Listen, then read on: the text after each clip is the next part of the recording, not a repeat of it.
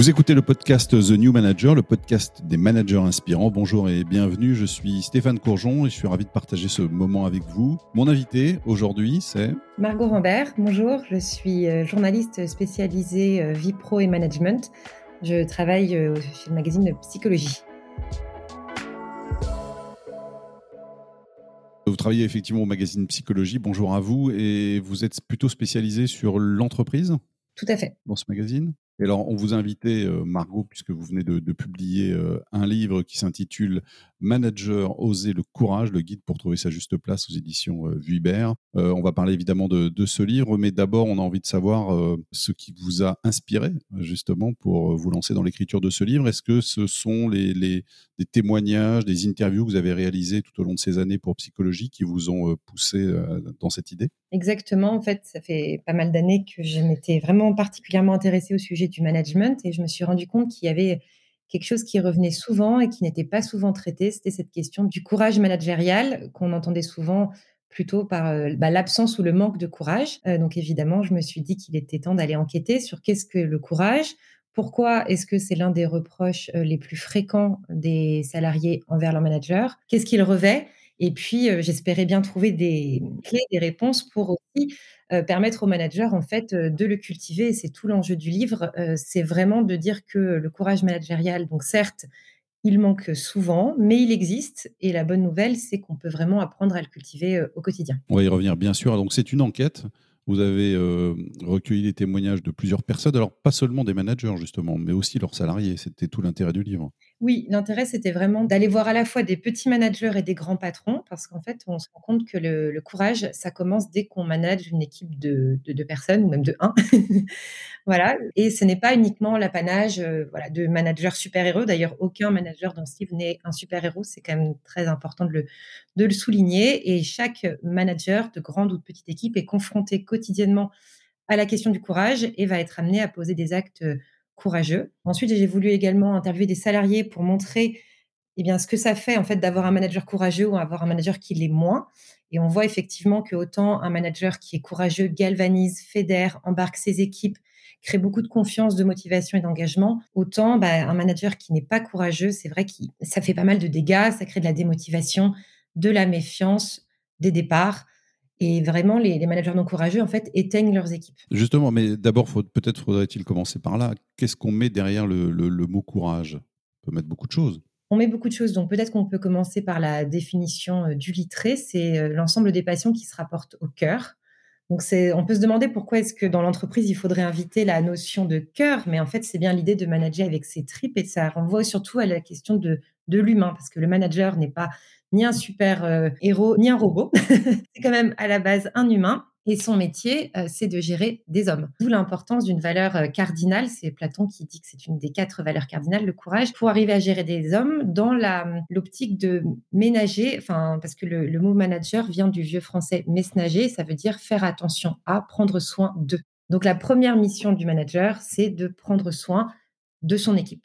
Le courage, on peut aussi y mettre la brutalité l'autoritarisme. Tout à fait. Alors ça, en fait, c'est un courage qui est plutôt euh, un courage euh, viril. C'est le fondateur de la psychodynamique du travail qui s'appelle Christophe Dejour, qui a vraiment fait cette différence entre un courage viril qui est insensible et plutôt défensif, qui est parfois demandé aux managers quand on leur dit, par exemple, il faut que vous licenciez 10% de votre effectif alors qu'on fait euh, de bons chiffres. C'est d'ailleurs le, le sujet du très beau film Un autre monde de Stéphane Brisé qui est actuellement à l'affiche où justement donc euh, Vincent Lindon incarne un chef d'entreprise à qui il est demandé de licencier 10% de son effectif alors que son entreprise est rentable. Et donc il se trouve confronté à cette injonction paradoxale de dire je vais mettre 10%, donc ça fait quand même 58 personnes en l'occurrence, sur le carreau, je vais mettre tous les survivants, parce que quand il y a des plans de licenciement, ceux qui restent, on les appelle les survivants, donc vont se retrouver en danger parce qu'en fait, euh, ils sont déjà, comme on dit, à l'os, ils, ne peuvent plus fonctionner. Donc, euh, ils vont mettre les, gens qui restent en danger. Et ils vont mettre aussi l'entreprise, parce qu'à un moment, euh, quand il n'y a plus personne pour faire le travail, une entreprise est quand même faite à la base d'humains. Donc, si les humains ne sont pas là pour faire le travail, le travail ne peut pas se faire. Et le courage qui est demandé à Vincent Lindon par les actionnaires, c'est ce courage effectivement brutal et euh, viril dont parle Christophe Dejour, qui est de dire, quoi qu'il en coûte, vous devez licencier. Et on voit bien que dans le film, je ne veux pas faire de spoil, mais il est très bien allé surtout allez le voir, heu, Vincent Ladon est effectivement complètement chahuté. Lui qui a tellement été loyal pendant des années à son entreprise, se retrouve à l'heure du choix et tente en fait de faire preuve d'un courage qui, pour le coup, n'est pas celui qui est demandé, qui n'est pas brutal et qui n'est pas celui qui est demandé par les actionnaires. Un manager courageux, c'est un manager qui sait reconnaître aussi ses erreurs, qui accepte la critique? Tout à fait, c'est même, heu, l'essence. C'est l'essence? C'est Ah oui? exactement, qui sait aussi reconnaître, heu, ses peurs. Faut-il encore, heu, permettre aussi à ses salariés de de d'être critiqués, et et qu'on puisse recevoir aussi des critiques, oui, de de de ses salariés? Faut le permettre, faut faut donner ce cadre-là. Évidemment, mais c'est vrai qu'un un bon manager, c'est un manager qui instaure un un droit à l'erreur pour les salariés, mais aussi pour lui-même et qui est capable évidemment de reconnaître ses erreurs. Il y a rien de plus galvanisant qu'un chef qui dit: «Bah, écoutez, là, je me suis trompé». C'est authentique, c'est sincère, heu, personne ne va lui jeter des pierres parce qu'il a dit ça. Au contraire, en fait, parce que ça c'est vraiment quelqu'un, qui est droit dans ses bottes, qui assume et qui assume qu'il n'est pas parfait, heu, qui assume ses doutes, qui assume parfois de dire: «Bah, là, je ne sais pas», mais ça n'empêche pas quand même de pouvoir donner un cap. Mais là, tout de suite, je n'ai pas forcément la réponse, qui assume aussi de demander de l'aide, heu, qui demande à ses collaborateurs aussi des des avis. Donc ça nécessite de libérer la parole? Évidemment, évidemment et d'accepter d'être challengé, d'être remis en question, d'accepter de ne pas tout savoir, parce qu'un manager n'a pas à tout savoir et il ne sait pas tout, hein, mais c'est important. De s'entourer aussi de gens qui sont parfois meilleurs que vous et c'est OK avec ça, qui vont peut-être, heu, beh, grandir d'ailleurs, c'est votre boulot, hein, quand vous êtes manager, c'est de faire grandir les gens. Mais c'est vrai qu'il y en a qui peuvent avoir peur que leur équipe les double, mais en fait, c'est super quand votre équipe vous double. Vous, vous êtes un chef d'orchestre et ce qui compte, c'est que chacun puisse s'épanouir et et grandir. Et pour revenir à à votre question aussi, c'est qu'il n'y a pas de courage possible sans peur. Donc c'est aussi se confronter à ses peurs. Donc parfois, c'est la peur d'être illégitime, la peur de déplaire, heu, la peur de ne pas être à la hauteur et il est là, en fait, le 1er courage managérial, il est ici, en fait, dans le fait de se confronter, de dire: «Bah, c'est OK d'avoir des peurs, on en a tous, on est tous humains et c'est qu'est-ce que je fais pour les pour les surmonter?» Le courage du manager, c'est aussi de savoir dire non, mais ça veut dire quoi savoir dire non? Ça veut dire poser un cadre? Ça veut dire poser un cadre, ça veut dire poser des limites, mais c'est surtout savoir expliquer pourquoi on dit non ou pourquoi on met ses limites. Sinon, ça peut paraître effectivement comme des décisions complètement arbitraires, mais c'est vrai que rares sont les gens qui savent C'est les managers un grand chef d'entreprise qui me disait ça, qui me disait que rares sont les managers qui savent, heu, dire non et décider et assumer et surtout, il faut expliquer parce qu'une décision parfois un peu difficile peut tout à fait être comprise à partir du moment où elle a été c'est sûr que si elle a été faite en collaboration, ça ça passe toujours mieux, mais surtout si elle est expliquée. Si ça descend comme ça du ciel et qu'on dit: «C'est comme ça», c'est beaucoup plus difficile. Un manager laxiste, à l'inverse, quelles conséquences cela peut-il avoir? Heu, il fait autant de dégâts qu'un manager autoritaire. Ce ne sont pas les mêmes dégâts, mais en réalité, heu, il en fait autant parce qu'un manager laxiste qui laisse tout passer, bah, il il fait pas son son boulot de manager, en fait. Donc heu, donc il ça ça aura à peu près les mêmes conséquences de démotivation, de de désengagement. Est-ce qu'un manager courageux, mais vous avez un peu apporté cette réponse dès le départ, j'allais vous demander s'il était inspirant, mais visiblement il l'est. A priori, oui et c'est vrai que souvent on est assez admiratif des gens des gens courageux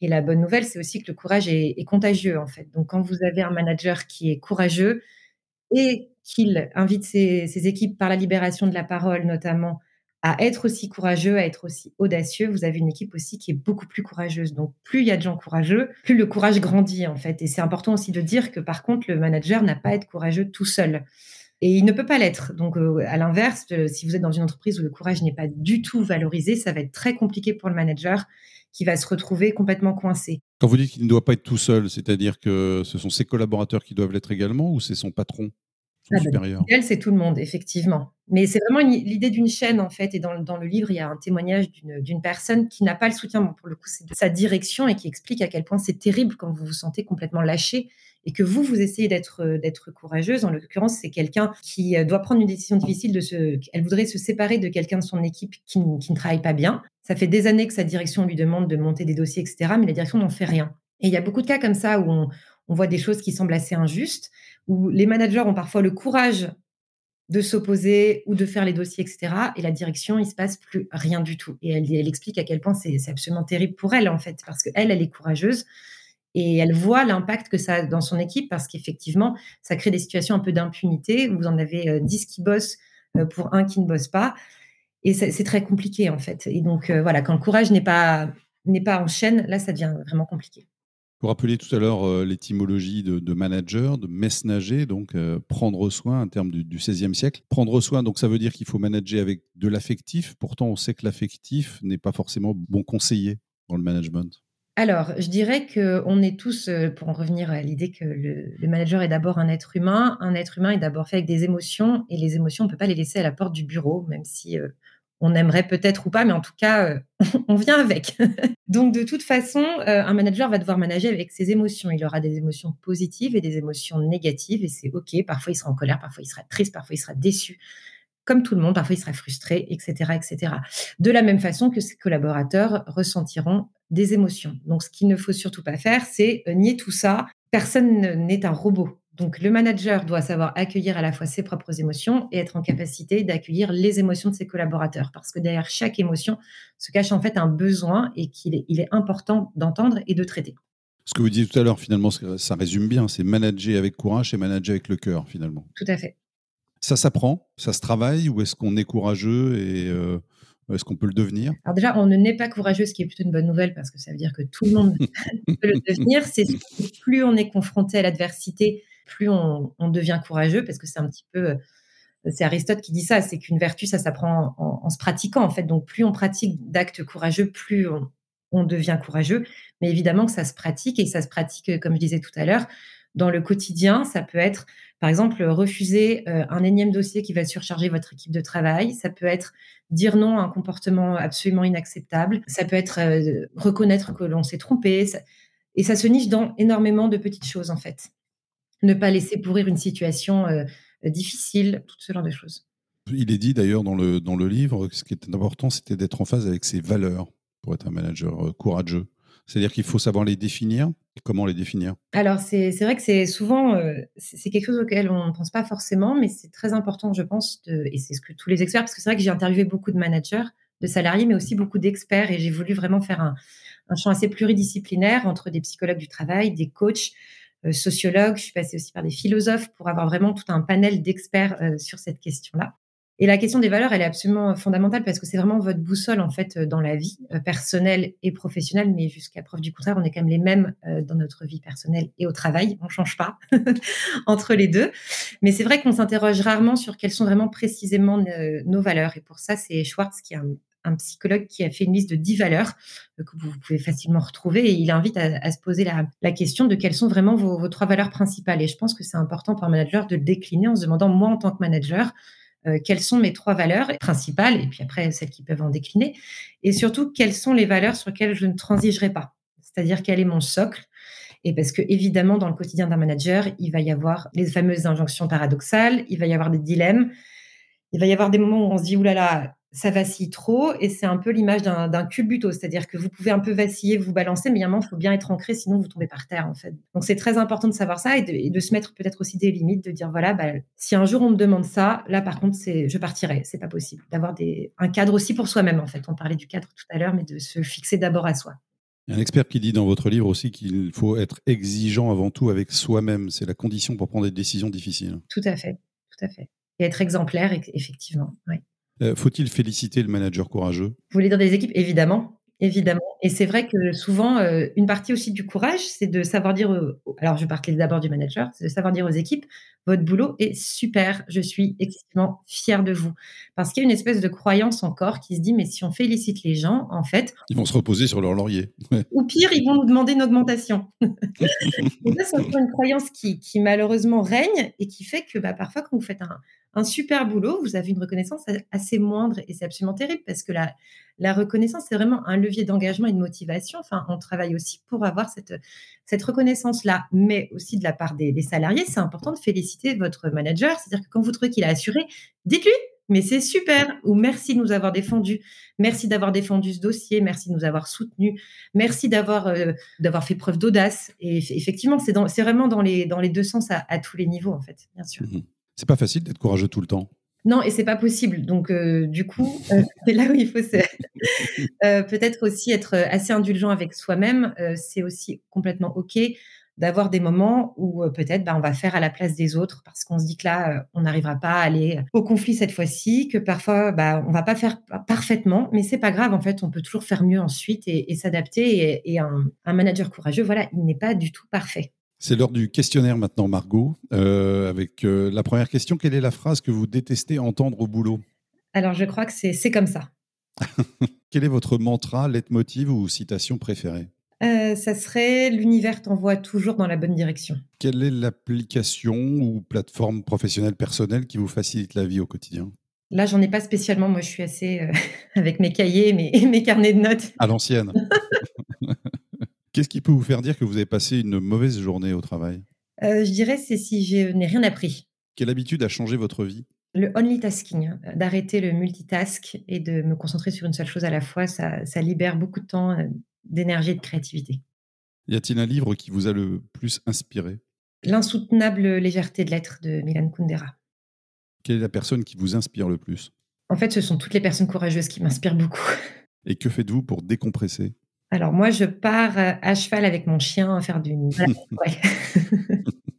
Merci beaucoup euh, Margot euh, Rambert et j'encourage évidemment à lire votre livre Manager, oser le courage aux éditions euh, Vuibert. Merci beaucoup d'avoir été avec nous.